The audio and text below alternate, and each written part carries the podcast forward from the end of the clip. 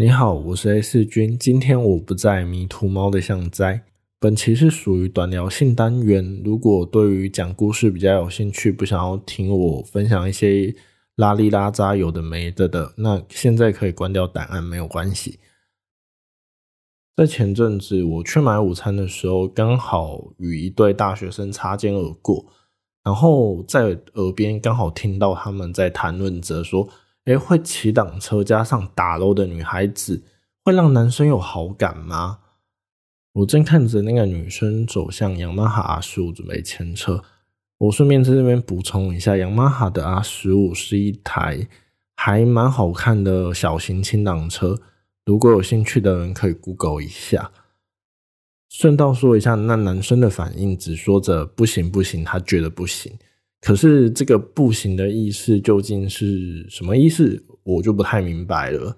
因为我真的觉得那个问问题的女生挺可爱的，而且她驾着 R 十五离去的背影真的很帅。另外，我也认识蛮多打电玩的女生，她们都挺好相处的。个人觉得，其实不管兴趣如何啦。只要能够找到相同嗜好，然后愿意接受你兴趣的人，那就好了。那你们呢？你们是不是也觉得能够玩电玩又能骑挡车的女孩子是既帅气又可爱的呢？在那之后的前几天吧，我们决定到台东的东河。先说一下，小弟本人就住在台东，也是土生土长的台东人。总而言之，我们三五好友决定要去太原找一个朋友。同时顺道去吃一下东河的肉包，因为其实也蛮久没吃了。但是我们骑了一个小时的机车，却换来了不如预期的肉包。而东河肉包其实有好几间，但至于哪一间是正宗，或是大家口里最好吃的那一间，这真的就是因人而异了。但最起码我常吃的那一间，在这一次却令我非常的失望。因为我印象中，它的笋包不是用腌制罐头做的，可是我这一次去品尝的时候，却发现它的口感真的非常像是罐头笋干的味道。我不确定是不是因为就是成本考量，或者是因为人多，所以变得没有办法兼顾到品质的关系而导致的。但总而言之，我是觉得这一次体验是蛮可惜的。说到可惜之处，接下来我要说的题目就偏冷门很多了。这是有关于布袋戏，所以如果对布袋戏没有什么兴趣的人，其实可以关掉这个档案了。那如果说还有想要继续听，就继续听下去吧。而本集想要讨论的就是《金光玉九界之暂写天道》。我相信很多戏迷朋友们都是在这个剧集的第二十八集之后炸掉的。毕竟剧情这样的安排实在很难叫人信服，而这也是我觉得可惜之处。接下来内容就有暴雷成分，还请斟酌使用。血战天到第二十八集这一块，让大多数的戏迷朋友不太能够买单的原因。除了剧情上面的安排上有蛮多不完美之处以外，我觉得最大的导火线应该还是在银燕本身吧。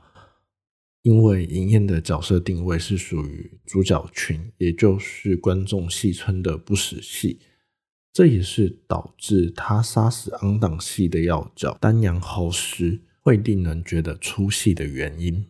正因为银燕是属于主角群之一。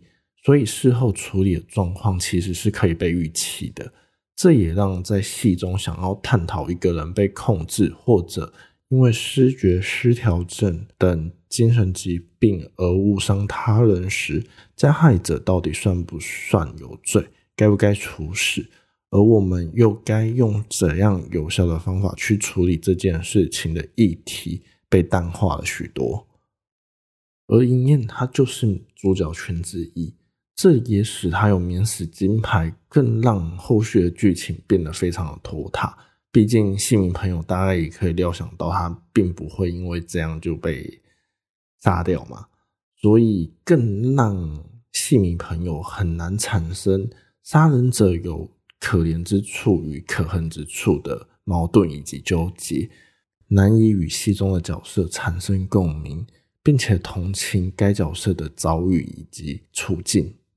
而我觉得，如果要讨论上述这类议题，其实前半部越被写神控制时，就有很多空间可以加以琢磨了。